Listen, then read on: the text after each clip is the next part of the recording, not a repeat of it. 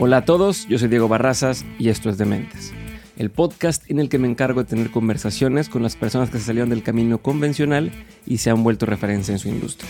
Esto para que tú que escuchas puedas encontrar herramientas, aprendizajes, tips y formas de hacer las cosas que puedan llevarte a ti, a tu negocio, a tu vida al siguiente nivel.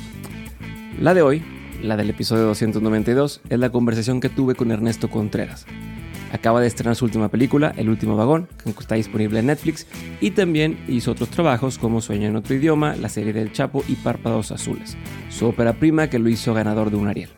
Recuerda que puedes encontrar las notas de este episodio y todo lo relacionado a él, junto con la descripción de mi invitado, los temas que se hablaron, los libros que se mencionaron y demás, en dementes.mx. O puedes encontrar el enlace en la descripción de este episodio. Antes de pasar al episodio, quiero que te preguntes lo siguiente. Y es que, ¿qué tanto te preocupas por ahorrar? Estoy bastante seguro de que tú, como todos, te preocupas por el futuro y estás constantemente buscando formas para que tu dinero rinda de la mejor manera. Y usar alcancías o tener dinero debajo del colchón es lo mismo que tenerlo dormido. La buena noticia es que ya existe una forma de ahorro que te ayuda a tener una preocupación menos. La nueva cuenta NU que despierta tu dinero. Entérate cómo en nu.com.mx diagonal cuenta. Ahora sí, sigamos con el episodio. Me llama mucho la atención que, que desde, el, desde el primer año que estabas estudiando cine, te cayó ese, ese, cambio de mentalidad de soy director.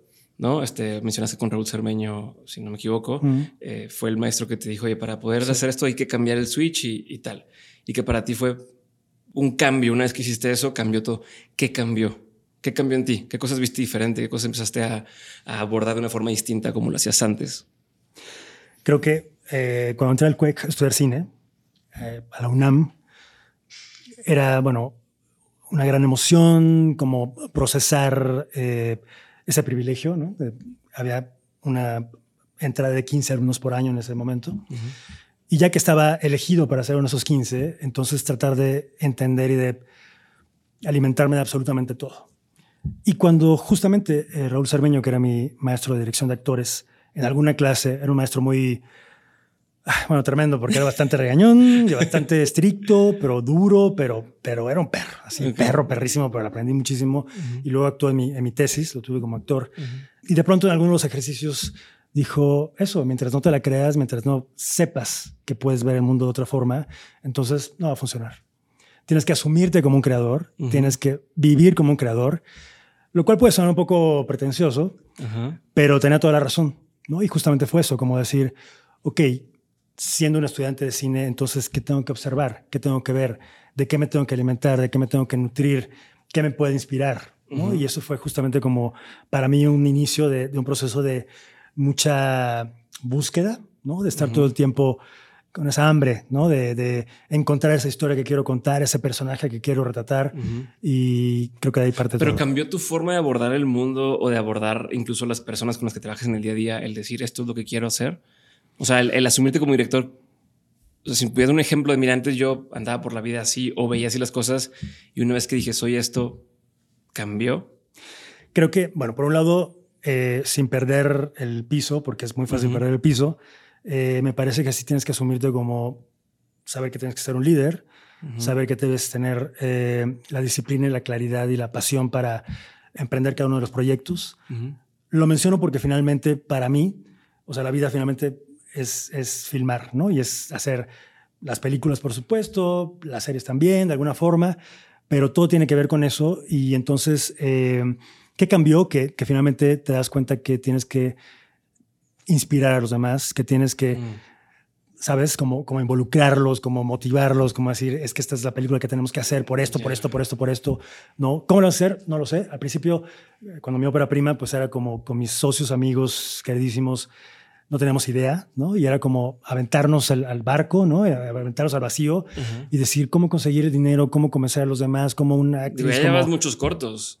Tenía muchos cortos, pero los cortos finalmente con apoyo de la escuela mm. o con algún concurso del IMCINE, ¿no? Con apoyos, pero ya el, debut, digamos, al largometraje, pues implicaba palabras, palabras, mayores, una gran responsabilidad de mucho dinero y de que sobre todo la gente confiara en, en eso que yo estaba viendo, con una historia además, en el caso de Párpados Azules, que tú me decías, Sí, pero es como aburrida, pero no pasa mucho. Pero estos personajes que, que aburridos, que grises, que este, mediocres, ¿no? Y Ajá. pues ese era el chiste justamente, ¿no? Entonces era como convencer a todos de eso. Y creo que es eso, ¿no? Como a partir de eso, eh, decir, cómo contagiar ese, ese entusiasmo por, por lo que quiero contar. ¿Siempre fuiste así de niño? O sea, como esta persona líder y esta persona de, oye, vamos a hacer tal cosa y, y mover a la raza, o no. Yo creo que sí, yo creo que sí. Digo, humildemente, pues. a ¿no? ver, a ver, no, pues es lo que, lo que es es. Creo que, o sea, sí me recuerdo siempre como inventándome proyectos, haciendo teatro, ¿no? Desde la secundaria, la prepa, me inventaba ahí mis numerazos, ¿no? En, en el puerto de Veracruz. Y lo mismo, como comenzar todo el mundo, en una escala muy pequeña, pues. Pero digamos que desde el momento en que descubrí que existía la figura del director de cine, decir, eso es lo que yo quiero hacer, pues nada, pues tienes que ponerte como esa, sabes, esa camisa, pues, y convencer a todos de que es posible, ¿no? Y de que te crean y de que no estás este, diciendo Sí, que no estás loco, ¿no? O que no vas a hacer que todo el mundo pierda su tiempo, su dinero y sus cosas. Pero a ver, regresando a esta parte de la infancia, ¿cuándo te acuerdas que fue de las primeras veces que realmente pusiste de acuerdo a un grupo de gente para hacer algo, ya sea alguna obra o alguna cosa, pero tienes así la, la- la memoria de cuándo fue estas primeras veces y, y qué pasó? Sí, o sea, diría, bueno, en la escuela, trabajos de equipo y demás, pero artísticamente hablando, que me parece que es como el antes y el después, con mis padres venía de vacaciones a la Ciudad de México, básicamente a ver teatro, museos y cine, ¿no? Cosas que no llegaban al puerto. Y Perdón que te interrumpa, ¿tus papás qué hacían o por qué venían acá? O sea, ¿por qué querían venir acá y por qué te llevaban a esas cosas? no tengo la menor idea, les estaré eternamente agradecido. Mi mamá es maestra de primaria, mi padre es contador público, así que nada que ver con la artisteada, ni con la creación, nada, nada. Pero se les ocurría que las vacaciones eran ir a ver teatro al, a- al- al DF en aquel entonces. Pues, Y- qué, visión. O sea, muy ingenua quizá, ¿no? Y muy, o sea, sin ninguna intención como de vamos a formar a este niño tal. Lo mismo en el puerto, como que eh, si había algún ciclo en el Museo de la Ciudad o demás, era como, vi muy chiquito el Ciudadano Kane o vi muy chiquito este Naranja Mecánica, ¿no? Y de pronto no entendía nada, pero era como, ok, ¿qué, qué es esto, no? ¿Qué es esto que no pasa en la televisión? Y lo que pasaba con esos viajes era básicamente inspiración. Mm. Inspiración, inspiración, es decir, yo quiero hacer eso. ¿no? ¿Cómo, cómo le hago? Pues me, me regreso a Veracruz, a la escuela y demás, mis compañeritos, ¿cómo, cómo le hago? Entonces creo que a tu pregunta es de esos momentos en los que era como, ok, a ver, a ver amigos, ¿no? Este, ajá. Me encantaría que hiciéramos esto. Juntemos dinero con los papás, con las mamás, tal, tal, tal. Y creo que fue de las primeras veces. Y sobre todo como esa sensación de generar algo que se pudiera compartir con un público y Ujú. que pudiera haber una reacción. En aquel momento, bueno, el teatro, pues, de alguna forma, pero es eso, ¿no? Como, como finalmente asumir la responsabilidad de tomar el timón y decir, ole, vamos. ¿te acuerdas que pusiste esa vez? O sea, Sí, pero un poco de pena. Es... A ver, a ver, a ver, a ver, a ver. La primera obra que, que dirigí Ujú. se llamaba Diferencias. Ok. Diferencias. ¿Quién sabe de quién? No sé cómo llegó ese texto a mis manos. Era una comedia muy chiquita, creo que española, Ujú. como con cuatro o cinco personajes. Y hablaba de, había un personaje ciego y una persona, una, una chica este, sordomuda y así como que de eso hablaban diferencias. Y nada, lo hicimos ahí, disque de época, con tres centavos, pero era como la satisfacción de, de decir, Sí. lo podemos hacer, ¿no? Lo podemos hacer. Ok. Eh, después de- me puse a hacer musicales eh, en la prepa. Ajá. Me inventé una versión de... ¿Por qué le haces así? de- no, no, no, no, es bueno, que- porque es así de... de- hice, hice, hicimos, ¿no? Con, mis compañeros eh, Evita, ¿no? Porque había visto, fíjate, eh, vi Evita en, en un viaje que me mandaron mis papás ahí con todos los sacrificios del mundo a Londres a estudiar inglés. Y nada, Evita fue así como una cosa que me deslumbró por completo la, la obra de Andrew Lloyd Webber en su primera puesta en Londres. tal. Y dije, no, yo quiero hacer eso en Veracruz, a ver cómo. ¿no? y luego la pusieron en México, hicieron una versión con Rosa Banquels y no me acuerdo quién más. Y entonces fue como, ok, muy bien, pues ahora sí, pongámosla en Veracruz. Y nada, y hay unas fotos perdidas por ahí de, de- pues nada, era muy, muy, muy, muy modesto, pues obviamente, pero pues muy emocionante, muy estimulante, muy eh, motivante, pues, ¿no? Como decir, esto es lo que yo quiero hacer en aquel tiempo, viviendo en Veracruz, como que, bueno, Jalapa era un, es, sigue siendo, ¿no? Un centro cultural Ujú. importantísimo de teatro, de danza, de música y demás. Entonces, un, en un primer momento era como decir, creo que quiero estudiar teatro en Jalapa. Mm. Después apareció el cine, bueno, ya todo cambió. Sí, pero era como la posibilidad que existía, ¿no? Hasta, o sea, hasta aquí es algo que puedo aspirar porque es lo que está en mi entorno.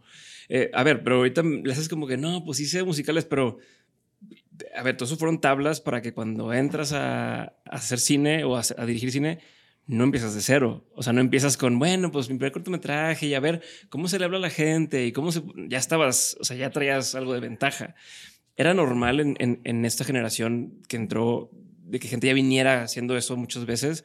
¿O eras un caso un poco atípico, eh, esa experiencia que ya tenías? Bueno, eres, eh, fue un poco atípico porque el trato con mis padres fue, sí, cine, tal, pero estudia algo normal, estudia algo que, que te debe comer. exacto, algo que se haga dinero. Y en ese momento la opción fue estudiar publicidad, licenciatura en publicidad, lo cual básicamente era la oportunidad de salir del puerto, venir a la Ciudad de México, que me interesaba muchísimo, y bueno, conocer un poco como el medio, cómo funcionaba y demás. Y al primer año de la escuela, de la carrera, un compañero me dijo, oye, pues este, estoy trabajando en Televisa, eh, no quiero venir el sábado, vamos a grabar un programa de valores, quién sabe qué. Eh, sí, por, por, obvio, ¿no? Eh, por supuesto. Y nada, voy a Televisa San Ángel y me encanta, ¿no? Como esta cosa del, pues la grabación, el foro, Yuri cantaba, y entonces dije, qué interesante. Y, ¿y cómo lo puedo hacer para entrar? ¿Qué, qué, necesito hacer? No, pues nada, pues mira, ve con Perenganito ahí, pregunta al productor tal, no sé qué, no sé qué, chingón. Ajá. Y eso fue un sábado y el lunes ya estaba ahí en Televisa. Okay. Este, ¿Acordaste algún tipo de sueldo o fue yo lo voy a hacer porque quiero aprender y lo que sea? Bueno, me presenté, fui a tocar puertas, en una producción me dieron ahí como el, ok, sí, pues ahí de ve y carga y sube y baja. Primero entré con un productor que se llamaba Carlos Bayet, con el que estuve algunos meses y no se produjo nada nunca, pero bueno, me dio la oportunidad de entrar a, a la empresa tal cual como freelance. Y en la oficina de enfrente iban a comenzar una telenovela que se llamaba Pasión y Poder. Ok. Y entonces me dijeron, oye, ahí están buscando asistentes. Y yo, chingón, pues voy, ahí voy. ¿no? Soy, ajá. Y... ¿Qué te pedían, perdón, para cuando llegabas a hacer una cosa esas, qué te pedían de, de qué experiencia? Eh, ganas. Da igual. Ganas. Okay. Ganas, que fueras un esclavo, que estuvieras dispuesto. Sí, a lo que sea, a la hora que, sea. Lo que sea, exactamente. Entonces, bueno, seguía con la escuela, estaba también ya en la telenovela tal. Y una anécdota que me encanta compartir y que casi no lo he hecho es, primer día, grabación, emocionadísimo, sin poder dormir, estuve en una producción, qué increíble, era una telenovela eh, con Diana Bracho, Enrique Rocha, Carlos Bracho, Paulina Rubio y muchos más.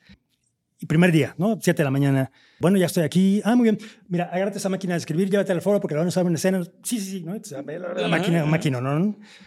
Llego al foro y justamente ese día estaba renunciando el, continuista de la telenovela. Okay. Y entonces ya gran pleito, drama, no sé qué. Y entonces, ¿qué hacemos? ¿Qué hacemos? Tú, tú, tú, tú eres el nuevo, ¿no? Te lo juro. Y entonces, pero yo no tenía ni puta idea de, ¿De qué tienes que hacer. Pero yo sí, como no, por supuesto, ¿no? Y entonces, bueno, ahí está tu cámara polar, porque entonces era una cámara polar para tomar vestuarios y demás. Eh, ahí están los guiones, los libretos, tal, tal, tal, tal, tal, ya, suerte para quien no sepa, eh, que esa chamba es el que se encarga de que no pasen estos accidentes de un día fue con una camisa de un color y luego o la toma uno, sale con el botón abrochado y luego es abrochado, ¿no? O sea, como todo ese tipo de cosas. Pero claro, en aquel tiempo las telenovelas, o por lo menos esa, que tenían como 200 capítulos, sí, claro. Eh, tenías que llevar continuidad de vestuario, peinado, maquillaje, las uñas, los aretes, la corbata, traje, el saco, el no sé qué, el no sé qué, no sé qué. Eh, que el actor, a veces no tan disciplinado, llegaré, ¿de dónde vengo? ¿Qué, qué, me pasó? No, pues aquí se murió tu mamá, no sé qué, no sé qué, estás muy triste, ¿no? Claro. Entonces fue un súper aprendizaje. Y luego, bueno, inmediatamente, bueno, fue un trabajo que aprendí y todo, pero me interesaba más asistir dirección. Mm. Y tuve el... ¿Cuánto tiempo estuviste haciendo esto de...? No, estuve nada más una, una, una, sola telenovela, que fue esa. No, bueno, pero son un montón de episodios. De, sí, muchos meses y demás.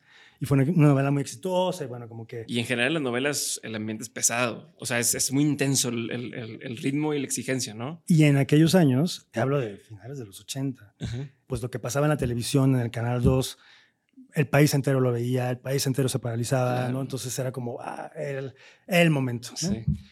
Y después, bueno, me interesaba mucho asistir dirección. Tuve la oportunidad de asistirle a Miguel Córcega, que, quien considero un gran maestro, ¿no? Uno de mis maestros principales.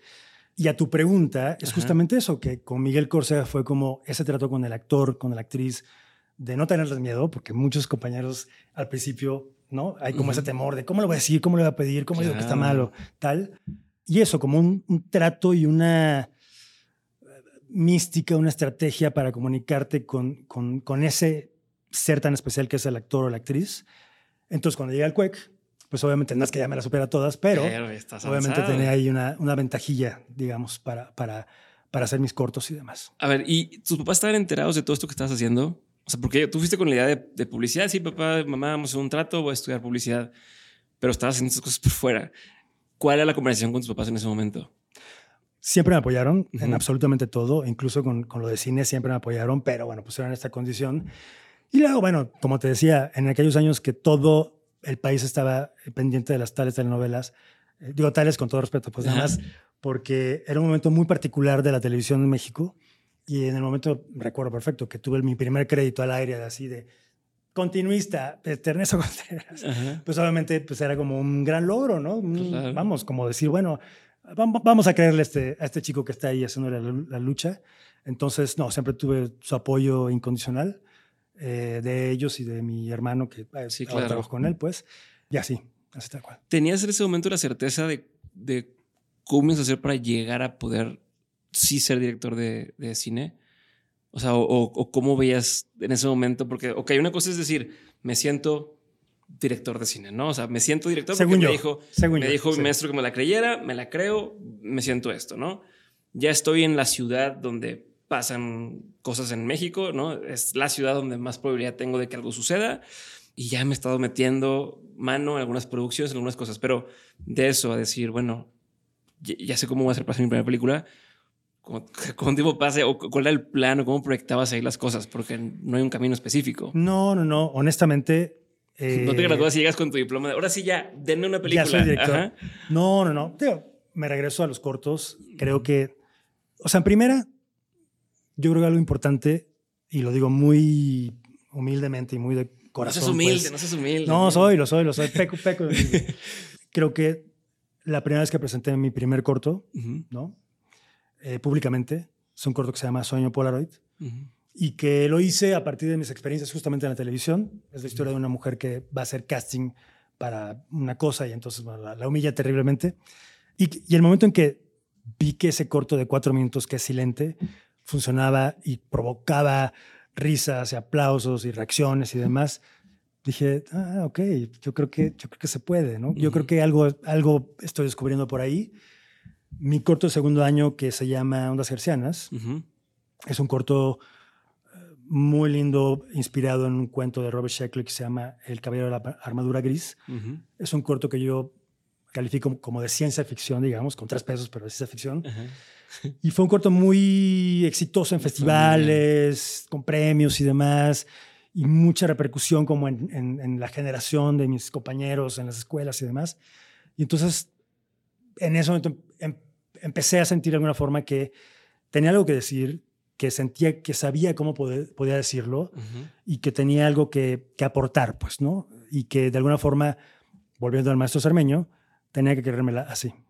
Pero te sentías, o sea, en ese momento la gente a tu alrededor, me refiero en la escuela o en la, en la universidad está, te veían como, ah, ese güey es el que va a hacer algo, te veían como a que se cree, o sea, cómo sentías la percepción y cómo eso te jugaba a favor o en contra. O sea, porque a todos nos ha pasado de pronto que, oye, sabes que este cuate es el que es bueno para eh, declamación y entonces sientes la presión de, pues tengo que, tengo que hacerlo bien, ¿no? Porque todo el mundo cree que soy el bueno y tal.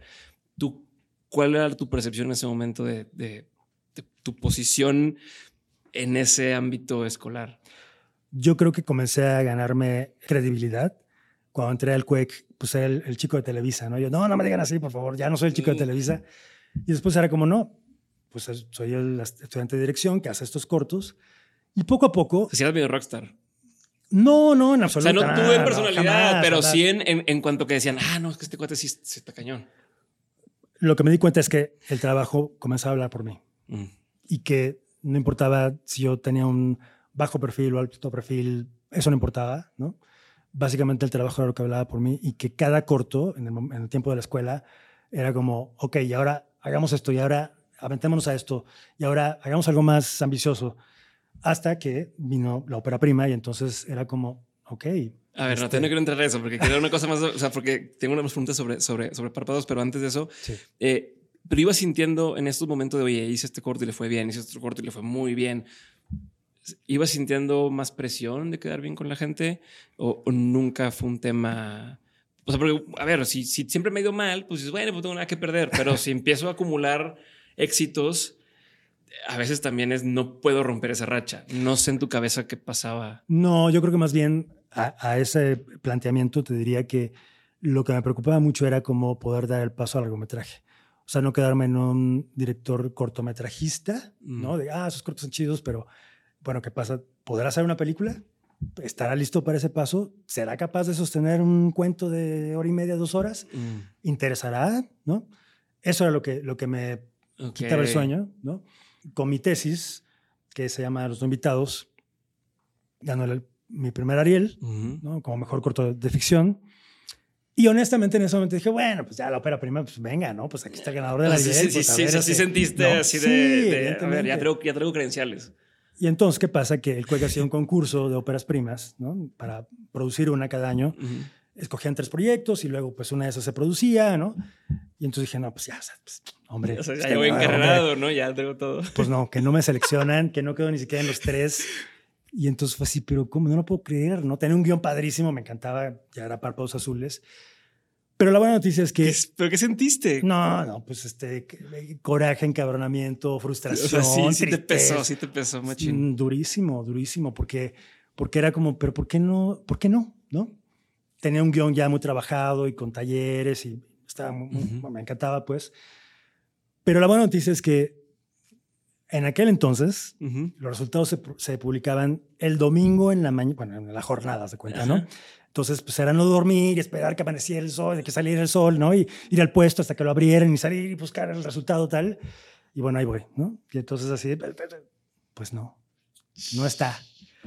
Uf, entonces ya hablé a mis socios, ¿no? A Erika Ávila, Luis Albores, que, pues mis compañeros de vida, a mi hermano también, que es guionista. Dije, no, pues no, no, no, no, no pegó. Y entonces en el entre el enojo y el- la energía y demás dijimos, hagámoslo a nosotros. Ok. Hagamos. Y ese día decidimos fundar nuestra empresa, ¿no? Y a partir de eso, bueno, nuestra vida cambió. A ver, no, pero entonces, ¿qué pasó ahí? O sea, dices, entonces, ¿qué? Lo voy a hacer yo por mis, Sí. por mis pantalones, Sí. lo vamos a hacer. ¿Qué pasa? O sea, ¿cómo empiezas a organizarte? ¿Cómo empiezas a decir, bueno, vamos a hacer? ¿Quién, ¿De dónde sacamos lana? ¿Quién le mete tanto? ¿Cómo fue esto? Eh, incluso con los actores, ¿no? Porque también, si te entendí bien, también estuvieron como, produ- eh, como productores. ¿Cómo fue este poder de convencimiento y el orden de las cosas? Pues yo diría que con pura. Pues mucho O sea, ¿cuál fue la conversación? ¿Y cuál fue con tus socios? Y, y qué? Porque además, ok, ya te graduaste, pues sigue siendo estudiante. O sea, si lo ves hacia en retrospectiva, dices, era un morro. O sea, era un. o sea, yo ahorita tengo 32 y cuando yo estaba estudiando, hay cosas que yo sentía como, no, ya voy a solucionar el mundo. Y lo veo hoy y me doy un poco de ternura de qué ingenuo, este, pero qué padre esas ilusiones. No sé tú si, si hoy lo ves como estamos bien, o sea, estamos bien Sí, chavitos. pero, pero justamente por entre la juventud, entre eh, las ganas, la necesidad, el hambre, ¿no? De hacerlo eh, y los huevos, Ujú. ¿no? Tal cual decir, ok, ¿qué se necesita? No, pues hay que eh, fundar una empresa, ok, ¿qué, qué el notario, pero hay que pagar no sé qué. Bueno, ahí juntamos ahí como pudimos. Eh, sabíamos que teníamos un buen guion, sabíamos que teníamos algo valioso para nosotros, aunque mucha gente no lo entendiera. Ujú. Y lo que pasó es que el proyecto tuvo muy buenas estrellas desde el principio. Empezamos a ganar concursos, apoyos y demás. Y a convencer gente, ¿no? A convencer, a convencer, a convencer. A convencer a Cecilia Suárez, a convencer a Enrique Arreola, a Rafaela Murguía, a Luisa Huertas, ¿no? Y nada, con mucha paciencia y con mucha convicción, digamos, ¿no? De que podemos hacerlo.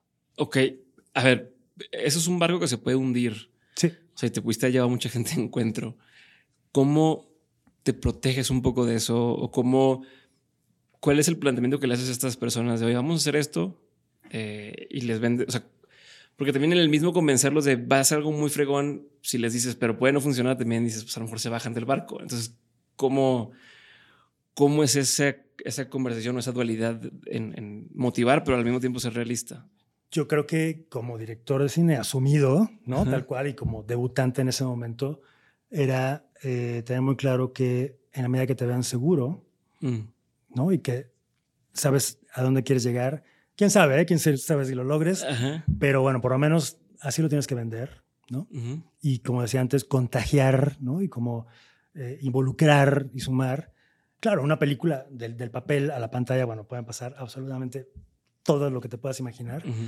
Pero yo sabía, no sé, lo sentía y es una cosa como muy de intuición, de tripas, ¿no? Como decir, se puede hacer. Era una película que estaba diseñada para ser una ópera prima con pocos personajes, pocas locaciones, ¿no? Eh, que tenía un enorme reto de retratar a este par de seres grises, solitarios. Sí, que además es una temática justo, ¿no? no es como, bueno, es de comedia, este, donde, o es muy, mucha acción, o sea, es, va pasando las cosas despacio, hay estos momentos donde, ah, te emocionas y luego otra vez eh, como vuelve a cambiar. Así es. O sea, no, no, no era una cosa que es un éxito asegurado. No, en absoluto. Era un, o sea, no, no. ¿no? no, en absoluto. Eh, pero te fue muy bien. Sí. Muy, muy, muy, muy bien. Y, Sí. ¿qué se siente eso? O sea, una vez que te va muy bien con algo que dijeron, vamos a hacerlo nosotros, ¿no? Y la pelan acá, lo voy a hacer yo y tal. ¿Se te subió? No, no, no, no.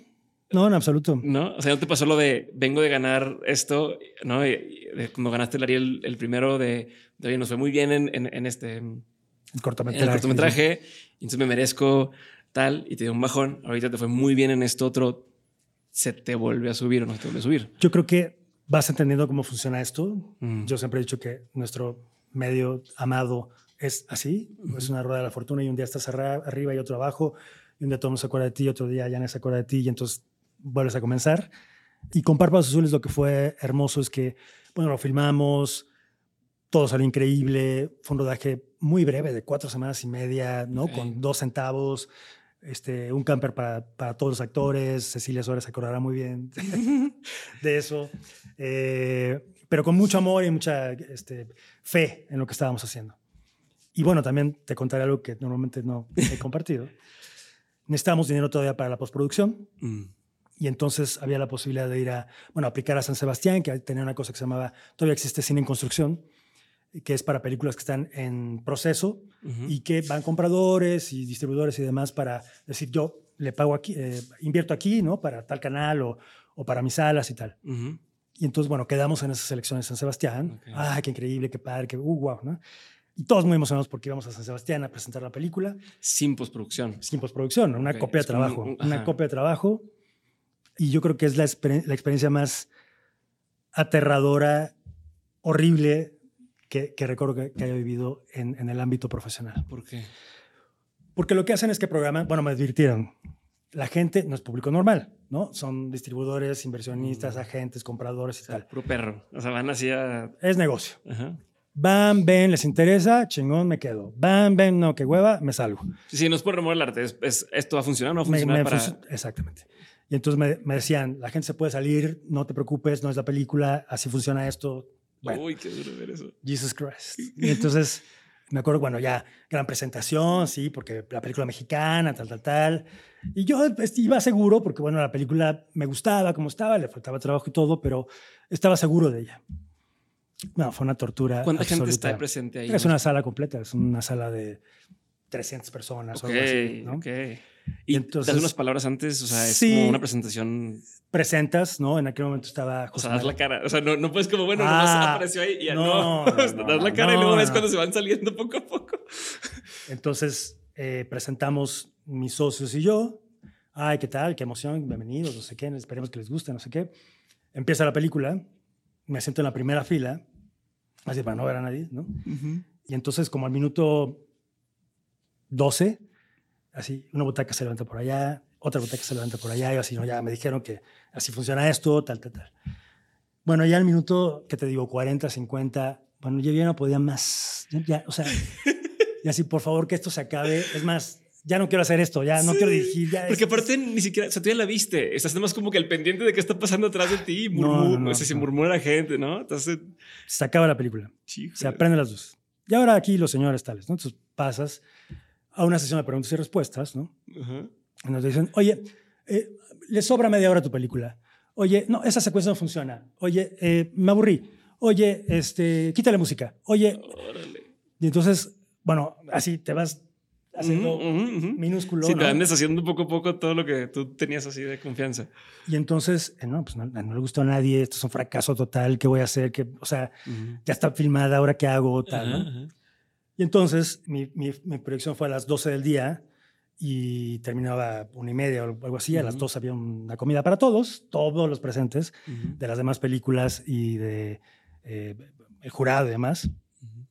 Y dije, no, no voy a ir a esa comida. O sea, qué oso, que, o sea, ¿cómo voy a parar ahí, no? y entonces me, me, salgo porque, bueno, el, el, el, complejo este está frente al mar, maravilloso, ¿no? En San Sebastián, en un lugar increíble. Yo ya me quería ir a mi casa. Yo ya no quería saber absolutamente nada. O sea, no fuiste a la comida. Y entonces llegó mi productor, ah. Luis Álvarez, y me dijo, oye, tenemos que ir a la comida. Y dije, no, no quiero ir, olvídalo. O sea, jamás me voy a parar. Y me dijo, vamos a ir, te vas a parar ahí, vas a sonreír, vas a platicar con todos. Y aquí no pasó nada. Pero es que, pero es que... Ni madres, vamos. Bueno, va. Y entonces ahí entro, ¿no? Y entonces estaba todo el mundo. ¿La gente que iba, iba así trajeada, iba acá? No, porque San Sebastián, como muy. Hace calor y todo muy cool. O sea, si era mundo más artístico, ¿no? También, o. Industria, industria, industria. Entonces, ya, me senté en una mesa por ahí con, con Luis, que era mi productor. Y entonces pasó algo increíble, que es que la gente venía a la mesa y me decía, oye, me gustó la película, creo que le falta aquí, le sobre acá, ¿por qué no pruebas esto? ¿Por qué no pruebas aquello? ¿Por qué no sé qué, no sé qué? Y yo decía, ay, sí, gracias, ¿no? Hasta que al final eh, vino un querido amigo que se llama Javier Martín, que en ese momento representaba a la quincena de, realizadores de, de, de, Cannes. Me dijo, me interesa mucho tu película, quiero verla ya que esté en un siguiente corte, ta, ta, ta, pero estemos en comunicación y quiero que vengas a Cannes. Órale. Dije, bueno, ok. Qué contraste de lo que sentiste al principio. Y entonces dije, ok, pues de esto va, ¿no? De aguantar vara, de aguantar vara, de aguantar los putazos tal cual, ¿no? De saber que casi son los procesos. Regresé a México, terminamos la película, eh, hice caso de todo este feedback que recibí y le fue increíble. La verdad es que le fue increíble. A ver, quiero hacer un, énfasis en el tema de, hice caso a, lo que te dijeron. ¿Cómo sabes a qué sí hacer caso y a qué no hacer caso? ¿Qué cosas traicionan?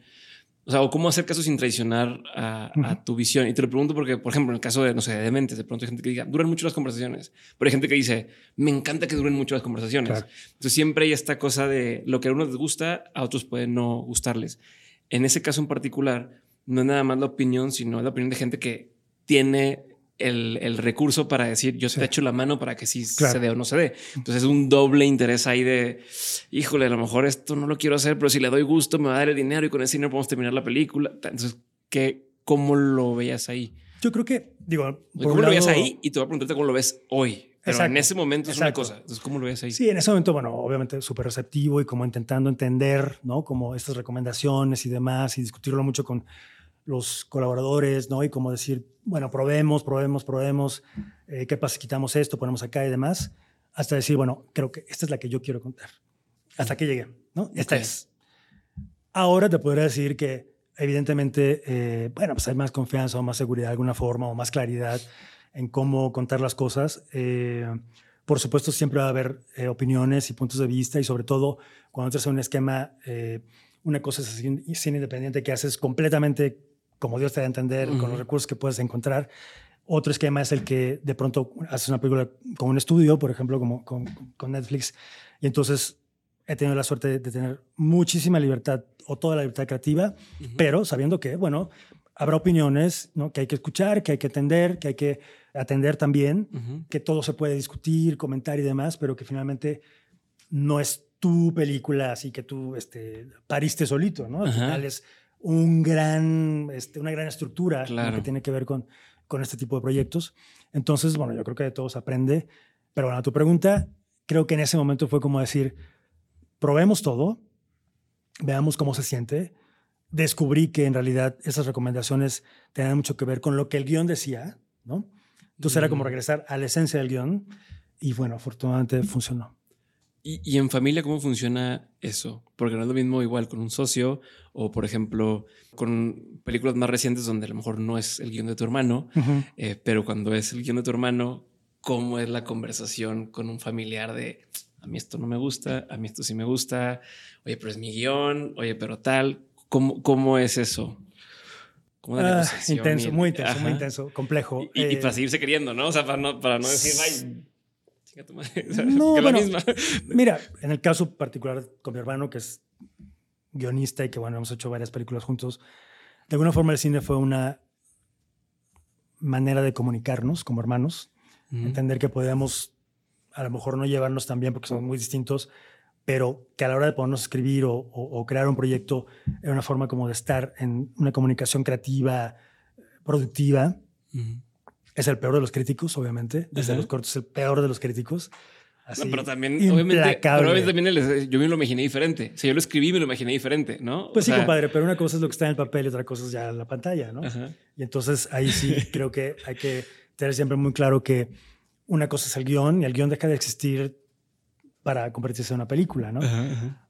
Con mucho respeto a todos mis colegas guionistas que hablan de la, del guion como una obra en sí, Ujú. por supuesto, y que se edite y que se publique, y eso es una experiencia que puede ser como lectura, Ujú. pero la responsabilidad de pasar eso a la pantalla, ¿no? Es otra. Ok. Entonces, eh, con mi hermano, durísimo, complicadísimo, eh, muchas discusiones, mucha bronca de alguna forma, siempre bien, siempre Ujú, ujú. todo por, por, por la película, pues, hasta que el momento final es, bueno, yo soy el director. Dale como quieras.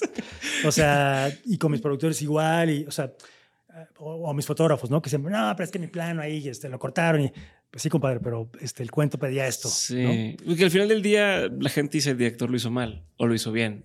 No, o sea, sí, sí pasa cada vez es más consciente la gente de, ah, eh, esta es la persona que hizo la fotografía, esta persona que hizo, pero eh, todavía antes era más, que lo sigue siendo, pero era todavía más marcado él, al director le fue bien o le fue mal.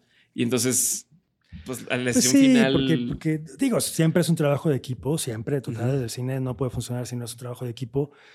Pero bueno, te hablamos de la película que acaba de estrenar Amada Escalante en Cannes hace un par de días, pues es la película de Matt, ¿no? Y todos queremos ver la nueva película de Matt. Ujú. Que la fotografió tal, o la actuó tal, o no sé quién la produjo. Bueno, Nico Ujú. Celis la produjo, pues, querido Nico.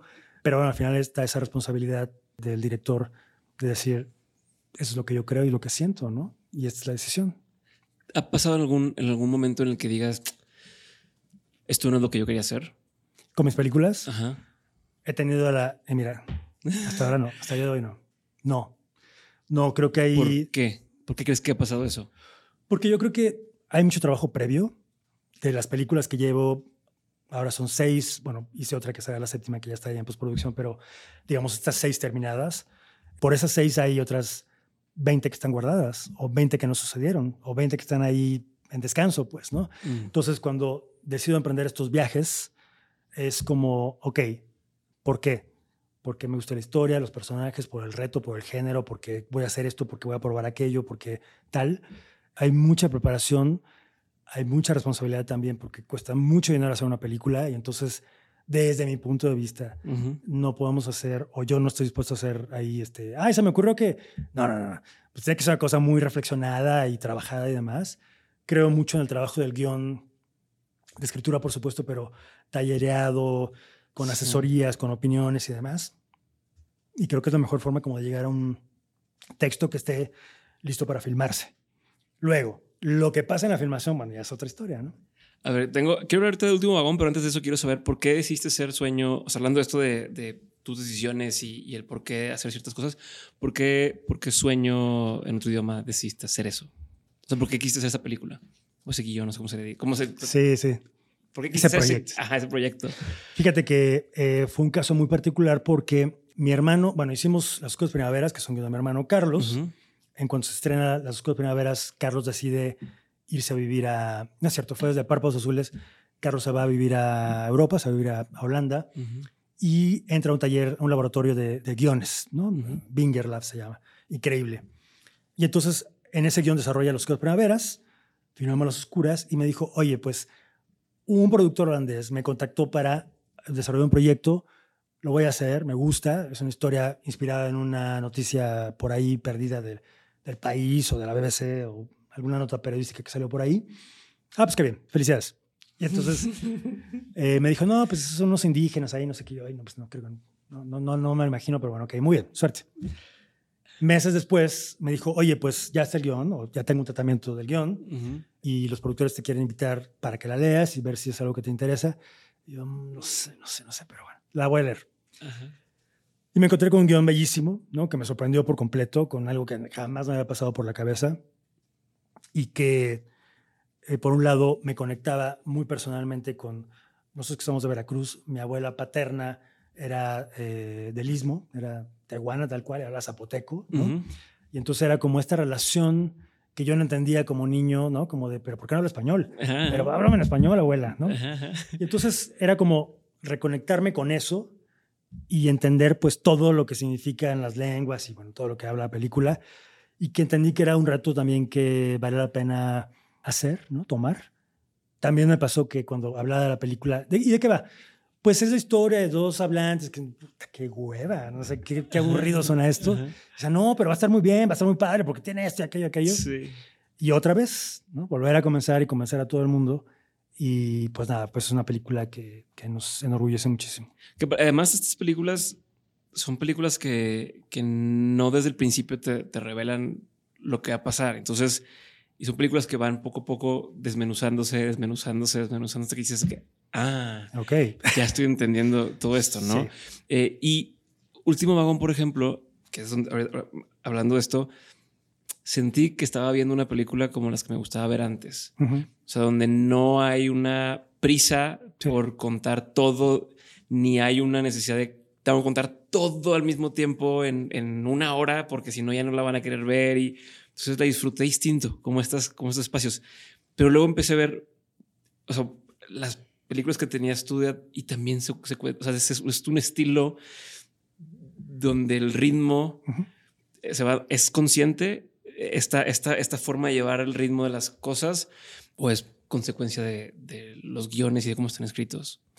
Yo creo que cada película tiene un tempo. Porque a cierto punto, y distinto. vengo a interrumpir otra vez, pero a cierto punto es un ritmo que, que va un poco a contracorriente de lo que normalmente piden hoy, ¿no? Este, entonces, ¿por qué arriesgarte a hacerlo así? Pues porque cine, compañero, porque así son las películas, ¿no? O las que yo quiero hacer. Entonces, eh, la, la- la invitación es a abrir esa puerta y que el espectador se sumerja ahí, ¿no? No hay prisa, no hay prisa. Me parece, vamos, siempre estamos muy conscientes del ritmo, de que evidentemente pues eh, pasen cosas y sea como muy ágil de alguna manera, pero Sí, o sea, no dije, no dije lenta, Entiendo, ni, entiendo. ni dije, o sea, es como, como disfrut, como Sí. poco a poquito, ¿no? Como un chocolate en lugar de un trancazo comértelo, exacto. como, oye, pues ves saboreándolo, y así la sentí. Totalmente, y creo que efectivamente to- todas mis películas he apostado a eso, ¿no? No hacia mis series, porque bueno, al final es otro otra, formato, otra sí. historia, ¿no? Y también está increíble probar esos géneros y esos formatos y demás, pero entonces en las películas, desde el guion, desde el libro, pues en el caso de Último Vagón, es como decir, qué increíble crear este universo para contar esta historia y conocer a estos personajes, qué increíble tener visualmente esta riqueza fantástica que nos dan eh, lugares de Tlaxcala o de Veracruz o de Puebla donde filmamos.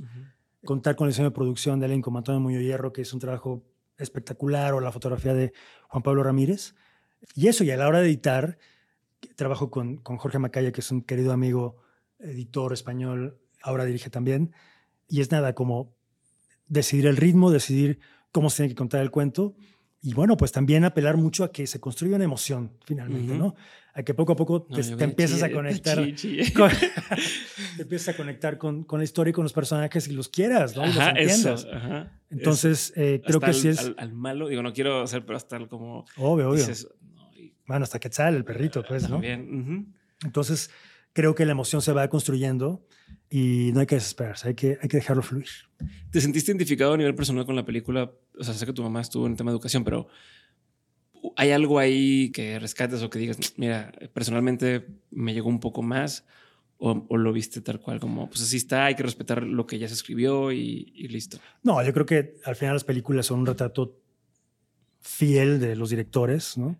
En la medida en que el trabajo es honesto y me parece que cada una de las películas, en el caso de las mías, me muestra ahí tal cual y estoy en todos los personajes y todas las decisiones pues, están tomadas pues, por mí con mis colaboradores, ¿no? Ajá. pero para bien y para mal. Entonces, en el caso del último vagón, bueno, por un lado, evidentemente, la relación con la maestra, que mi madre, bueno, pues dedicó 40 años de su vida a eso. Originalmente en el libro es un maestro y lo, lo decidimos cambiar a, a que fuera la maestra Georgina.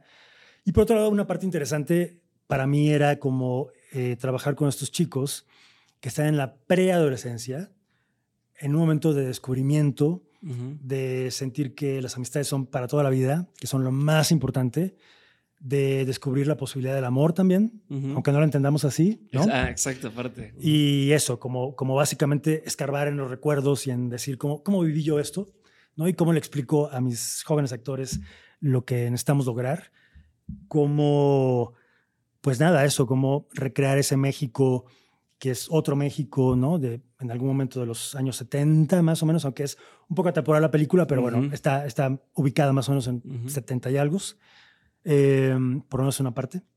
Y eso, o sea, como que me sentí completamente conectado a, la historia, a cada una de las cosas que pasan ahí. Ahorita mencionas el tema del amor y de cómo cada quien no entiende, ¿tú cómo entiendes el amor o cómo ha cambiado tu percepción del amor con los años? Ya me puse muy filosófico, pero sí de que, bueno, a ver, saca los mezcales, pero... Este... Mira, lo que te puedo decir es que, a ver, por un lado, hubo un momento en que yo decidí, así fue una decisión, consagrar mi vida al cine. Mm. Así. En el momento que dije, lo quiero hacer y lo voy a hacer lo mejor que yo pueda hacerlo. Y eso significa, bueno, pues todo el trabajo y todo lo que hemos platicado ahora. Pero, paralelamente, pues mis relaciones han sido cruciales, ¿no? Y entonces, a tu pregunta de cómo entiendo o cómo vivo. Sí, ¿cómo entiendes para ti qué es el amor y cómo lo vives y cómo, y cómo ha cambiado tu forma de vivirlo? Eh, tanto, como dices, a nivel trabajo, a nivel este, madurez. Todo, está nivel... todo, todo se mezcla, todo se combina.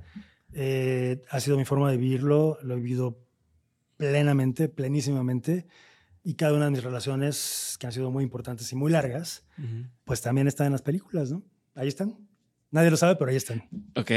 Pero a ver, una duda. O sea, hablando del tema del amor, ¿cómo, cómo balanceas?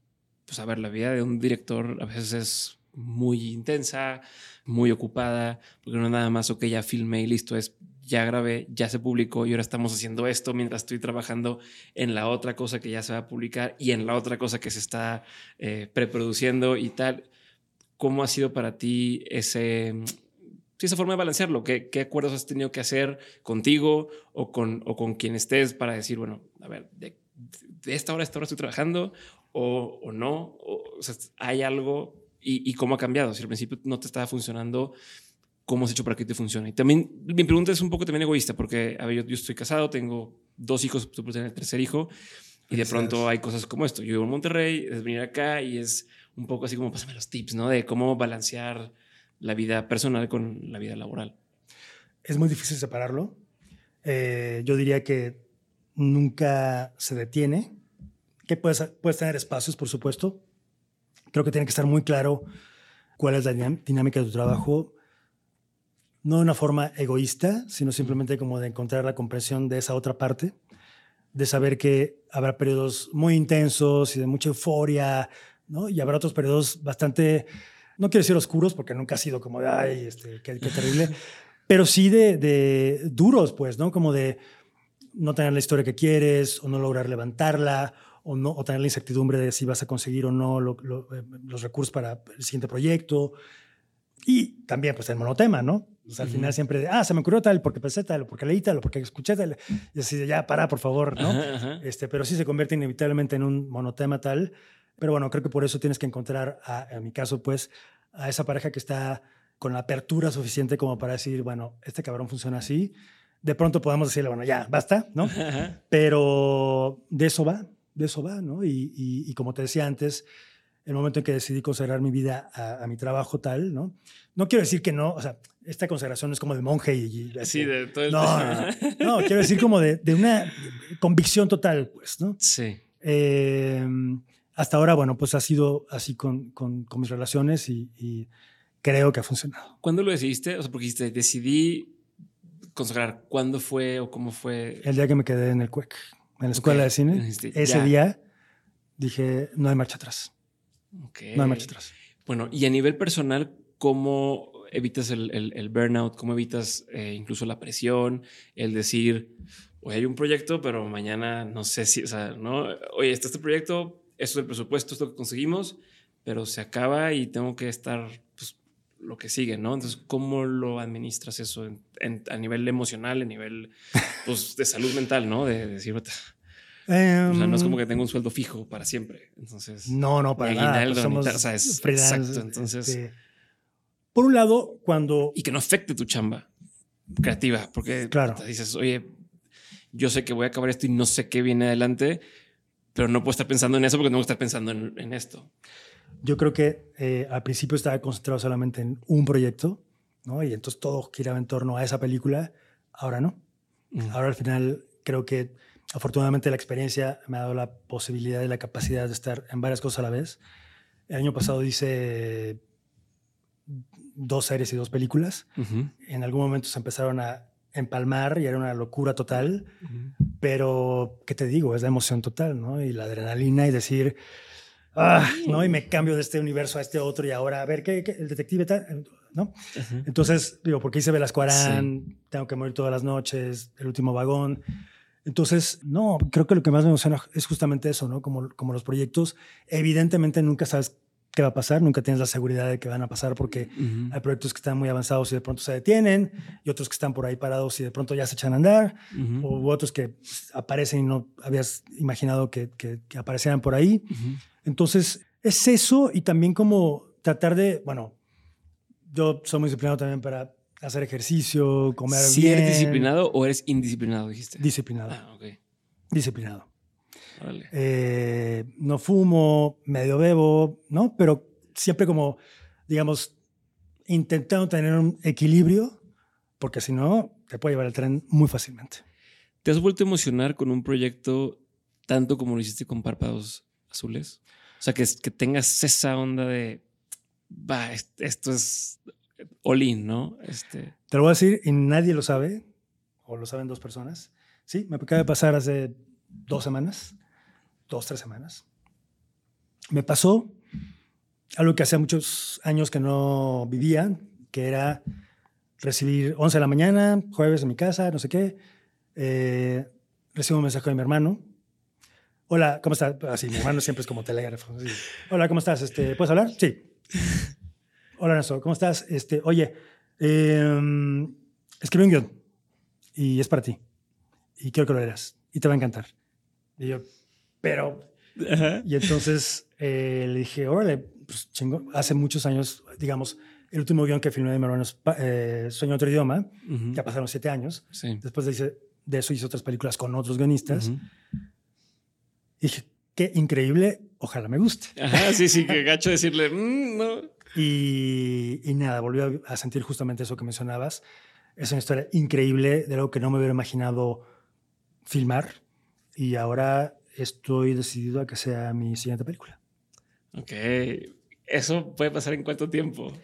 Bueno, de Sueño otro idioma, que fue un guion que se escribió durante casi seis años, a este nuevo proyecto, eh, pues ya pasaron como siete. Sí, ocho. pero me refiero de hoy que dices, Ah. esto me emociona.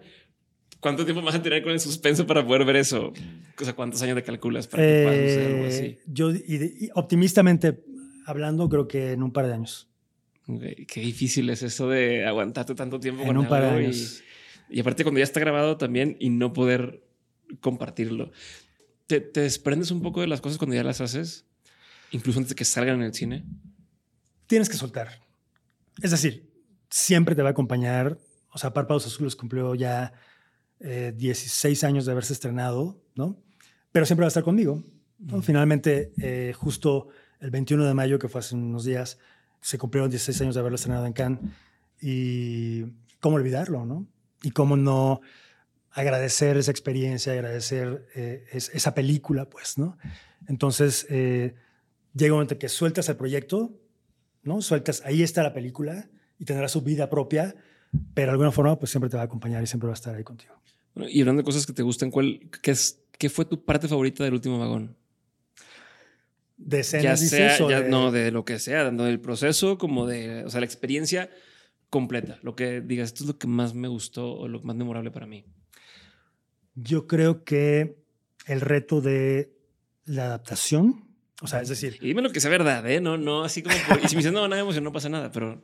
No, no, lo que no, sí, no. sí, sí. No, no, leer- no tus talking points de, de, de Netflix. De Netflix. Este- No, no, no. Pienso, pienso, vamos, eh, de algo que lees, ¿no? Y que dices, esto cómo podría ver, se trata a ver, bueno, a filmarlo, obviamente, y luego a verlo, y luego a sentir que efectivamente la película provoca lo que pensé que podía provocar, ¿no? Mm. de, en, ter- en términos de conexión, de emoción y demás, y de el reto de los niños que nunca lo había hecho, ¿no? Trabajar con, con- con chicos, eh, de, de empujarlos, de motivarlos, de disciplinarlos también, ¿no? De tener un monstruo como Adriana Barraza, ¿no? Y que se ponga en tus manos y que diga, usted dígame lo que tengo que hacer. Entonces, y por otro lado también, digamos, en términos más formales o más eh, concretos o tangibles, haber tenido la posibilidad como de esta producción con esos recursos y de construir estos trenes, estos sets y ir a filmar a estos sitios, ¿no? Y como decir, aquí necesitamos 150 extras. Sí, cómo no. Este, digo, porque normalmente es como de, oye, este, Sí, híjole, pues, lo- este, que sean 30 o a ver ahí cerradito y tal, y acá no, es una estación de tren, ¿no? Sí. Entonces, eh, agradezco mucho esa oportunidad y, y- y, vamos, estoy muy contento con lo que se ve en pantalla, ¿no? Creo que es mi parte favorita. ¿Cuál ha sido, Ernesto, uno de los peores consejos que te han dado? ¿Lo hayas seguido o no? Profe- profesionalmente, en la vida. o- Puede ser cualquiera de los dos. Yo, quizá, quizá quien, quien, quien te recomienda que, mm, que seas mam- más mamón, ¿no? Mm. que te des ahí como, eh, le eches más crema a tus tacos, ¿no? Ajá. Y que luego te das cuenta que eso no sirve de absolutamente nada, a nadie le importa y bah, qué hueva, ¿no? Ajá. Este, creo que eso es lo que me viene a la memoria en este momento. O también, como al principio, esta, esta postura de no solamente voy a hacer mis películas porque yo, porque soy un autor y porque no sé qué. Y luego dices, pero a mí lo que más me gusta es filmar. Mm. Me- o sea, yo vivo en el set, pues ese es el momento más pleno, ¿no? Entonces, de pronto cuando recibo invitaciones a proyectos y demás y que realmente me gustan, ¿no? O las series, pues, Sí, sí, sí. ¿no? Que de pronto dices, ah, ¿qué tal este género? Eh, estas posibilidades con esos actores y demás, hagámoslo, ¿no? Ok. Entonces, nada, creo que hay que estar abiertos, o yo estoy abierto siempre, ¿no? Y eso que me mueve las, las tripas es lo que, lo que hago. ¿Alguna vez sentiste que te estabas traicionando al principio? Como eso de decir, oye, voy a hacer una serie. Ay, no, no quiero hacer una serie. O siempre fue esta mentalidad de, qué chingón, lo voy a hacer. La primera vez, la primera vez porque, digamos, yo termino Sueño en otro idioma. Mi hermano me dice que está en un proyecto misterioso que no me puede decir porque es muy misterioso, muy misterioso, muy secreto. Y yo, bueno, qué padre. Y me voy a Los Ángeles a escribir, no sé qué, va chingón. Y meses después me dice muy secretamente, es eh, una serie sobre el Chapo. Ajá. Y yo, good luck. O sea, qué bien, suena bien, qué bueno. ¿no? En ningún, o sea, no me pasó por la cabeza como de dirigirla, hacerla. Tiempo después me dice, oye, pues van a empezar a buscar directores, te recomiendo. Y yo, "Mm, pues tú recomiéndame, pero no me van a contratar. O sea, Ajá, no, no. Ajá. Y bueno, meses después, ya después de muchas conversaciones y demás, me hacen la invitación tal, así oficial, ¿no? A dirigir El Chapo, ¿no? Junto con otros colegas. Y yo, ay, el Chapo, el Chapo, el Chapo. No sé si el Chapo, el Chapo, porque el Chapo. O ¿cómo sea, que te han invitado todavía no estás seguro de... No, no había aceptado, ¿no? no estaba pensándolo muchísimo. Venía de Sueño otro idioma, de ganar sondas, de, ay, el director, tal. Y entonces, el Chapo, el Chapo. Sobre todo porque en ese momento pensé que era una narcoserie, ¿no? Y entonces, como, ¿por qué ser una narcoserie? Tenía muchos eh, prejuicios alrededor. Hasta que leí los primeros tres capítulos y dije, esto está muy bien. Ya. Está muy bien. Y era Colombia, y era pues aprender otro lenguaje y otras formas y demás. Entonces ya se, se me, se me quitaron, se me quitaron. ok. Se me curaron. ¿Algún proyecto en particular que creas que valga la pena eh, resaltar o, o hacer énfasis ahorita? Eh, el año pasado hicimos una serie que se llama Tengo que morir todas las noches. Es una serie que puedo decir que es la primera serie queer de Latinoamérica y la primera serie obviamente mexicana. Y es queer porque no, no es gay, es una serie que habla sobre espectro tremendo de personajes eh, durante, digamos, el periodo underground, ochentero, gay en el Distrito Federal. Ujú, El epicentro es el bar El 9, que estaba en la zona rosa. ujú. Y tuvimos la fortuna de, eh, bueno, tener mucha libertad para contar esta historia, que está basada en un libro de Guillermo Sorno, que es Tengo que morir todas las noches. Y convocamos a actrices y actores homosexuales, lesbianas, transexuales, no binarios, bisexuales, Ujú. heterosexuales, por supuesto. Y creo que es importante porque son otras historias, son otro tipo de personajes eh, que hay que ver en pantalla, que tenemos que normalizar también y que nos da la oportunidad también de conocernos más. Entonces, me emociona muchísimo, son ocho capítulos, están increíbles, me encantan, además con música ochentera, así con los skits y tales, ¿no? Y con todo el look y demás, y actores padrísimos. Así que, nada, eh, aspiro pues y, eh, espero que mm, cada vez haya más apertura para estas otras historias. Eh, hay ejemplos increíbles en otros países como It's a Sin en Inglaterra o Veneno de España y otras más.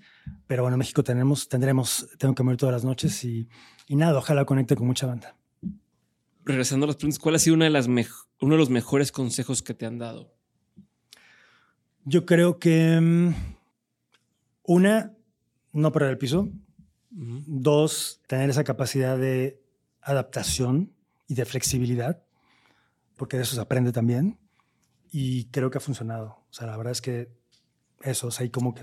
Perdón que te interrumpa, pero me recuerda lo de la salamandra, que lo mencionas o sea, sale en, esta película y sale de la playa Salamandra. ¿Tiene algo que ver? O sea, o es casualidad nada más. No, es casualidad. La verdad es que Carlos, mi hermano, se inventó en, en Párpados Azules que el viaje era Playa Salamandra. Eh, después lo retomamos en Cosas Imposibles, ¿no? que por ahí también aparece. Eh, y nada, es como de esos chistes locales, personales que, que, están por ahí vivos. Eh, y en el caso de, del último vagón, pues, bueno, venía en el, en el, en el libro tal cual, pero no era una salamandra, era otra cosa. Originalmente. Sí, originalmente. Porque en la película se dice que es una salamandra. Nosotros le pusimos salamandra después, bueno, ya el tritón y tal. Pero justamente eso, yo creo que lo que le dice la maestra Carolina. me imagino, al principio. Exacto, exacto. Entonces. Lo que le dice. Sí, como de adáptate y fluye. Y creo que es el mejor. O sea, lo sentiste, o sea, te identificas con eso. Sí. Sí, sí, sí, sí. O sea, totalmente. Y creo que de eso va también la posibilidad de sorprenderte, ¿no? Y como de vivir cosas que no habías pensado. En mi trabajo como director algo de lo que más me gusta es esa posibilidad de sorprenderme y decir, mira, no me hubiera imaginado hacer el Chapo, pero lo hice y me encantó la experiencia. Hice tres temporadas este, y fue increíble, ¿no? Y nada, de pronto me llegan historias o cosas que digo, ¿por qué no? ¿Pero crees, crees por ejemplo, en, las señales o en el destino? ¿O crees en algo, este, o religión o algo así? No soy particularmente católico, mi familia es católica, pero no, creo, creo, creo que hay algo, ¿no?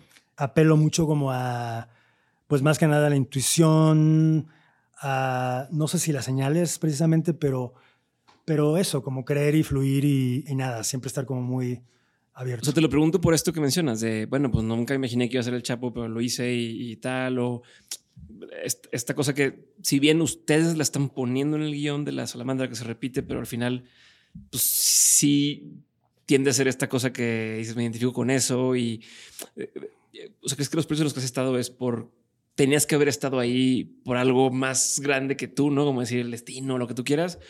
¿O crees que tú vas construyendo eso, esa suerte o ese destino lo vas armando tú? Creo que es muy complejo, creo que las cosas se van acomodando. Hay proyectos que en los que iba a estar y no estuve, o en los que quería estar y no pude, ¿no?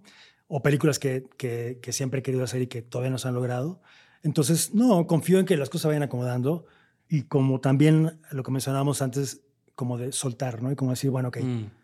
eh, hay, hay, que ir fluyendo. Estoy convencido de que, bueno, la vida es una y es corta, ¿eh? y, y, de pronto cuando te das cuenta que, pues te puede atropellar un camión, te puede dar un paro cardíaco, o te puede caer un quién sabe qué, hay que pasarla muy bien, hay que disfrutarlo al máximo, no hay que tener tanto rollo en la cabeza, ¿no? Tantas telarañas y, y fluir. ¿Cuál es un consejo que tú antes dabas como un buen consejo y que ya con experiencia ya no darías? ya no consideras que sea tan buen consejo. Así de, ah. oye, ¿te acuerdas lo que te dije? Ya no. Le decía a un muy buen amigo hace algunos años, siempre decía, es que somos muy privilegiados por estar haciendo lo que estamos haciendo. Lo sigo pensando así, pero ese privilegio tiene que ver básicamente con el trabajo, mm. no con que, hay qué suerte tenemos de... No, no, no, la suerte vale pito más bien es como el trabajo y sobre todo la conciencia, me parece, de cómo reinventarte, de cómo seguir aprendiendo, creciendo. En ningún momento puedes confiarte, en ningún momento puedes decir como, ah, chingón, ya estoy. O sea, no, para nada, porque pues somos muchos y vienen nuevas generaciones, ¿no? Y creo que siempre hay que estar como muy alerta, pues, ¿no? De, de, qué puedes hacer para eso, crecer, aprender y, reinventarte. Hoy, hoy, ¿qué piensas o qué tienes en mente cuando piensas en reinventarte? O sea, esta conversación para ti, ¿qué significa o qué tipo de cosas tendrías que hacer para mantenerte vigente? Aprender, aprender, entender, eh, no aferrarme a... Me han tocado cambios importantísimos en todos estos años, ¿no? Como de, no, yo siempre voy a filmar en 35 milímetros porque el cine se hace en 35 milímetros y el negativo y la chingada y la cámara y el sonido y el revelado. No. Pasamos al digital y fue como, ok, ¿cómo aplicamos el formato digital? ¿Cómo entendemos? ¿Cómo, no? Este, técnicamente hablando, narrativamente hablando, tal. Me pasó también con que no, el cine es para verlo en las salas, ¿no? Y hay que hacer las películas para verlas en una sala, en una experiencia colectiva, en la oscuridad, ta, ta, ta. Todo ha cambiado. Y entonces de pronto descubrir, por ejemplo, pues no sé, lo alucinante que es que una película como El último vagón se estrene en 190 países el mismo día, cuando mi primera película era ir de festival en festival ahí, ¿no? ¿Sabes? Eh, y luego tener una corrida comercial de 30 copias en todo el país, a el potencial de 200 millones de espectadores que podrían ver tu película, es una locura, ¿no? Entonces hay que, eso, entenderlo, eh, aprender, aprender básicamente. Ok, ¿qué opinión tienes que poca gente comparte contigo? Ah, no sé. Quizá de pronto creer tanto en la disciplina, me parece. Mm. Hay quien cree en su talento, hay quien cree en su visión. Yo creo, sí, todo muy bien, pero creo en, la disciplina, creo en el trabajo. Creo que, como te decía muy al principio, en el momento en que me di cuenta que o sea, yo soy lo de menos, lo, que importa es el trabajo y que las películas, finalmente yo voy a morir, todos vamos a morir, pero las películas ahí se van a quedar, ¿no? Entonces creo que tiene que ver con, pues eso, qué historia vas a contar, cómo la quieres hacer, cómo lo vas a lograr, mm. ¿no? Y todo el trabajo que hay detrás, pues entonces creo que eso. Quiero regresar ahorita que, aprovechando que tú mismo regresaste al principio de la conversación, eh, sobre el tema de, de, creértela, ¿no? Y decir, ya soy director. eh, una cosa es decir, ya soy director y otra cosa es creértela. Sí. ¿Te pasó a ti al mismo tiempo o, hubo un, una onda de, decir, ok, ya prendo el switch, soy director y quiero ser o creérmela, sin embargo, todavía no me la creo al 100%? Eh, ¿Cómo fue? o sea, ¿cómo fue? Y, es como consejo para mí también, ¿no? De decir, a ver, ya me dedico a esto y digo, pues tengo un podcast, ¿no? Este, o, eh, pues entrevisto gente, pero eres entrevistador, no, este, pero eres periodista, no, pero tal. Entonces, a partir de que uno dice, sí, sí soy y soy un chingón. ¿Y cuánto tiempo pasa para que te la creas realmente? O sea, decirlo a, que suceda. Te diría. ¿Cómo pasó para ti? O sea, o sea ¿cómo pasó para ti, no? Pero cuando hablamos de creármela, hablábamos de, de, ese proceso como creador que está en formación y que tiene que creerse, asumirse, pues, ¿no? Como decir, tengo que verlo así, o sea. De creérmela de que porque ya soy el más. No, no, no eso, eso no, no ha pasado espero que no pase, porque, bueno, pues hay un chingo de gente a la que admiro, ¿no? Directores, directoras que digo, bueno, o sea, cuando quisiera estar yo en esos niveles y eh, con esa, esa capacidad y ese talento, esa visión tal. Y la otra parte, pues, es la profesional, que es de director, ¿no? Y entonces decir, sí, desde muy temprano, digamos, por ahí de segundo año de la escuela, tercer año de la escuela, hice un cortito en una cosa que se llamaba el ABCDF audiovisual, ¿no? que, era un diccionario audiovisual de la Ciudad de México. Hicieron unos cine minutos y mm, nos invitaron a varios directores cines, chiquitos todos, estaban muy, muy, muy chavos, pero uno de esos directores era Pedro Torres, de la, leyenda publicitaria. ¿no? Y entonces, cuando vio mi corto, me dijo, oye, Contraritas, este, me gustó mucho tu corto, ¿no te gustaría venir a trabajar conmigo? Y yo, por supuesto, Pedro, claro que sí. Vente a la oficina el lunes, no sé qué, chingón, ¿a qué hora? Pues tal. Y entonces yo estaba muy chiquito. Y entonces me dice Pedro, a quien estoy muy agradecido, oye, pero entonces a ver, ¿qué, qué te gustaría hacer? Pues dirigir. ¿Cómo que qué me gustaría hacer, no? Pero eso te aseguro que fue como un así, uy, este, ojalá me la compre y ojalá me crea y ojalá tal. Tengo que decirlo con certeza para que Sí. Y entonces dijo, ah, dirigir. Bueno, muy bien. Entonces ya Pedro fue quien me dio la primera oportunidad de, de, dirigir. Y a partir de ese momento fue como, como decir, no voy a volver a asistir. Tengo que, ahora sí que venderme como director y, ya, nunca, nunca volví a, asistir. Ok, pero te tocó, ¿cómo decir? Picar me perdió oportunidades. No, a ver, es como cuando alguien dice, yo hago cuadros, ¿no? De pinturas, por decir. Y entonces ya vendí una tanto. Ya no puedo venderla más barata porque si no se devalúa y entonces es. Pero a lo mejor hoy no tengo para comer porque no me han comprado las nuevas, pero no puedo bajarme de esto. Para ti fue similar el decir, bueno, ya no voy a asistir, a director, aunque no haya todo el tiempo chamba, no me regreso. Sí. Sí, sí, y si, si la, si la te costó como. Bueno, lo que pasa es que mi querido Pedro me empezó a dar videoclips, se hacían muchos videoclips en esa época. Y entonces era, eh, pues a lo mejor artistas que no me gustaban tanto, ¿no? Mm. Otros que sí, unos que no, unos más, unos menos. Pero eso fue finalmente como, pues pagar derecho de piso, aprender, ¿no? Que, que me compraran como director, después empecé a hacer publicidad con, con él, después, bueno, ya la vida cambió y pasaron muchas cosas, pero digamos, sí, a, a tu pregunta de eh, creértela como director o ya decir, bueno, sí, soy director, me parece que profesionalmente ese fue el momento de, ok, ya no hay marcha atrás Ok. y hasta el día de hoy. Hacia adelante, que te da mucha curiosidad hoy? ¿En qué piensas mucho constantemente? Ya sea en lo personal o en el trabajo o proyectos que te da curiosidad hoy. Creo que todo tiene que ver con esos retos profesionales. Creo que todo tiene que ver con. Yo siempre pienso en películas, pues, ¿no? Las series también, pero siempre pienso en películas y siempre es como. ¿Cuál es esa historia que sigue? ¿Qué me gustaría contar? ¿Qué me gustaría eh, transmitir? Creo, creo que por ahí. Por ahí. Ok. ¿Tienes algún proyecto hoy que te dé mucha ilusión hacer o que te tenga especialmente eh, como concentrado en eso? Sí, varios. Uno es el que te comentaba de mi hermano, eh, que es un guion suyo y que nos reencontramos ahora para, para colaborar nuevamente. Hay una serie también que tenemos juntos que hace siglos que, que estamos desarrollando y que es una ilusión tremenda hacerla. Es una se- serie de ciencia ficción. Me enloquece la ciencia ficción, pero bueno, es complicado, ¿no? Entonces, eh, pero nada, me ilusiona tremendamente como, como poder explorar esos terrenos que, que- que todavía no me han tocado. Ok. Libro, película, documental o serie que haya marcado para ti un antes y un después. No que me digas uno de cada uno, pero si hay alguno de estos que sí sientas o me voló la cabeza, o sea, me hizo pensar de forma distinta o me cambió la forma de vivir mi vida o, enten- o de entender la vida. Empezaré por el cine. Creo evidentemente que ha habido películas muy importantes. Para mí la Biblia ha sido y seguirá siendo ocho y medio de Fellini. Sin embargo, el día que vi una película muy chica por ahí que poca gente conoce que se llama Café Bagdad, que la vi en una muestra de la Cineteca, creo que ese día fue el que decidí que yo, yo quería hacer eso, ¿no? Y que eso que me estaba pasando a mí en el cine, frente a la pantalla, llora- llorando, pero no por eso, este, sino como de conectarme por completo con, con la historia y los personajes y demás. Es decir, que qué increíble que una pantalla nos pueda generar eso. eh, y, y- y recuerdo con mucho cariño esa película, por ejemplo. ¿no? Documentales muchísimos.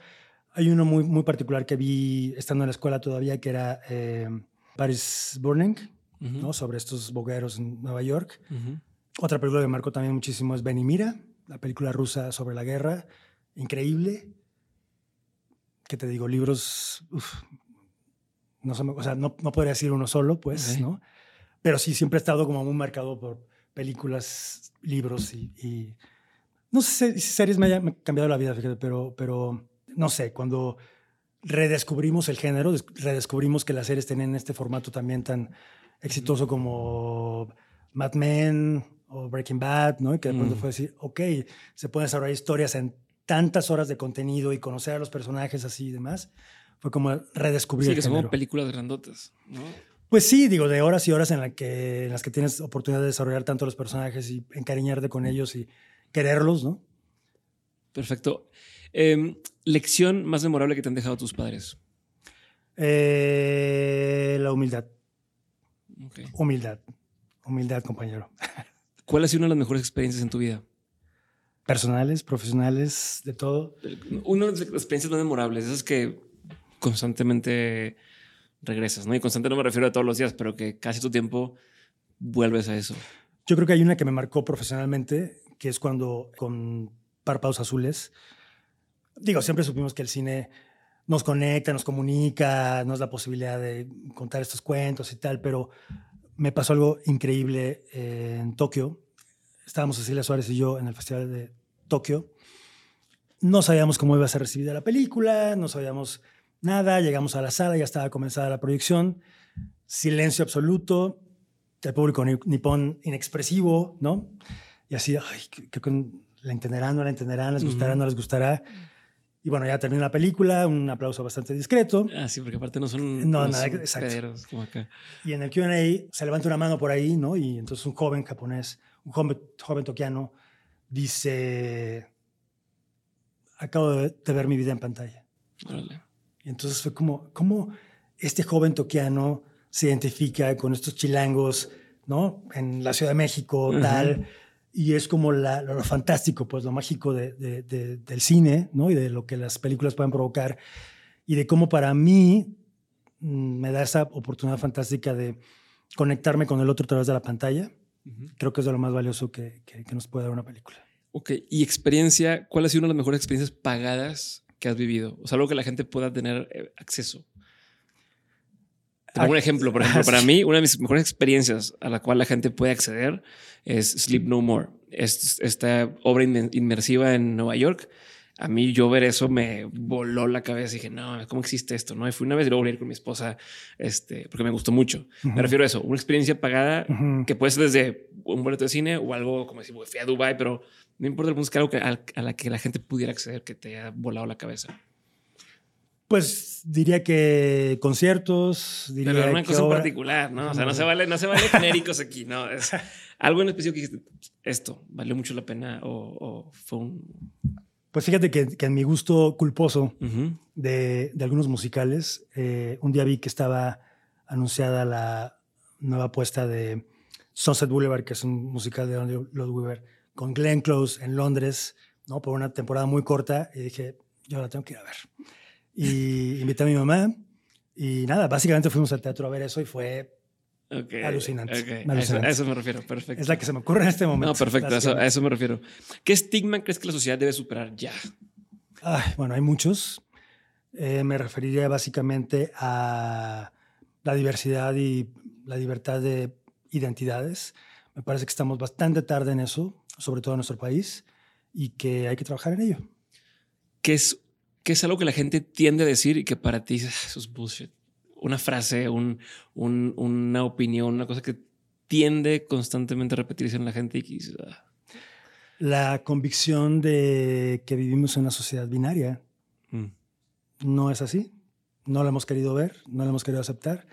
Eh, y creo que es una cerrazón terrible que lastima a mucha gente y que si nos relajáramos un poco todos, la pasaremos mucho mejor. Ok. Em, si pudieras saber la verdad absoluta de algo, ¿qué preguntarías? O sea, que te van a dar la respuesta así, la mera mera, que quisiera saber. Me urge el contacto extraterrestre. Me urge. Eh, estoy convencido de su existencia, por supuesto, pero bueno, ya, ya, por favor, ya no quiero ver más lucecitas. ya, venga. Ten la cara. Y, y, nada, si, si hay algo más allá de la muerte. Ok. Voy a la última pregunta. Okay de todo lo que has vivido, tanto en lo personal como en lo laboral, has tenido un montón de aprendizajes. Si tuvieras que quedarte con tres aprendizajes, quisieras tener siempre presentes, eh, que marcaran este, este, norte para ti, ¿cuáles serían? Hmm. Creo que confiar, o sea, confiar en tu intuición, confiar en, en que eso que decides seguramente será lo correcto, para bien o para mal, ¿no? No dejar de creer y que por más madrazos que te des, ahí viene la siguiente oportunidad y todo va a estar bien. Gracias. Quiero una pregunta extra. una extra nada más.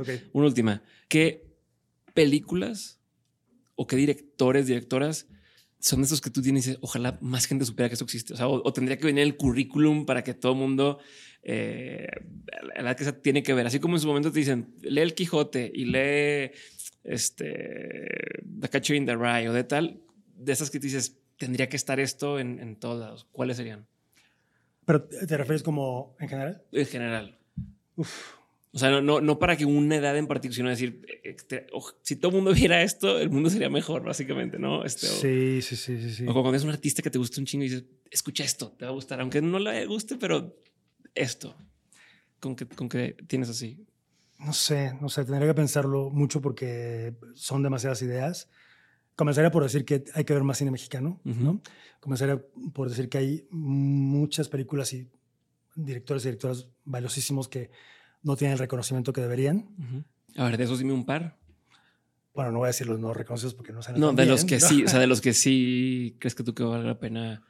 Pues mira, me regresaría desde Gabaldón hasta, no sé, gente como Gerardo Naranjo, Fernando Emke, Tatiana Hueso, eh, Rodrigo Pla, por ahí. Ok. ¿Y así de, en el mundo? Eh, ojalá y más gente viera One Car Ok. Listo. Gracias. Gracias.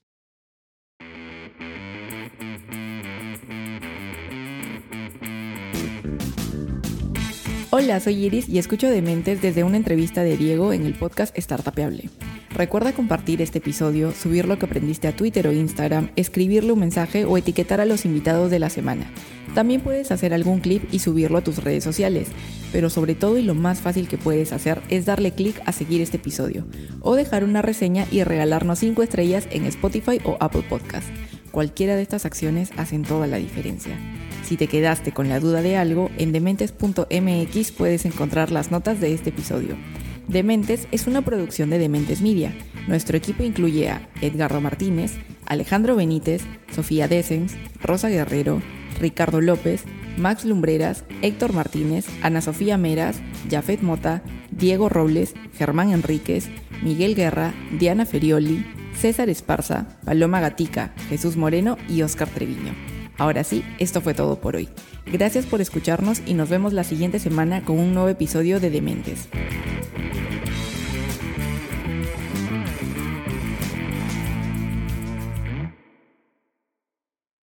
Hey guys, it is Ryan. I'm not sure if you know this about me, but I'm a bit of a fun fanatic when I can. I like to work, but I like fun too. It's a thing. And now the truth is out there. I can tell you about my favorite place to have fun Chumba Casino. They have hundreds of social casino style games to choose from, with new games released each week. You can play for free anytime, anywhere and each day brings a new chance to collect daily bonuses. So join me in the fun. Sign up now at ChumbaCasino.com. No purchase necessary. VGW. Void were prohibited by law. See terms and conditions. 18 plus.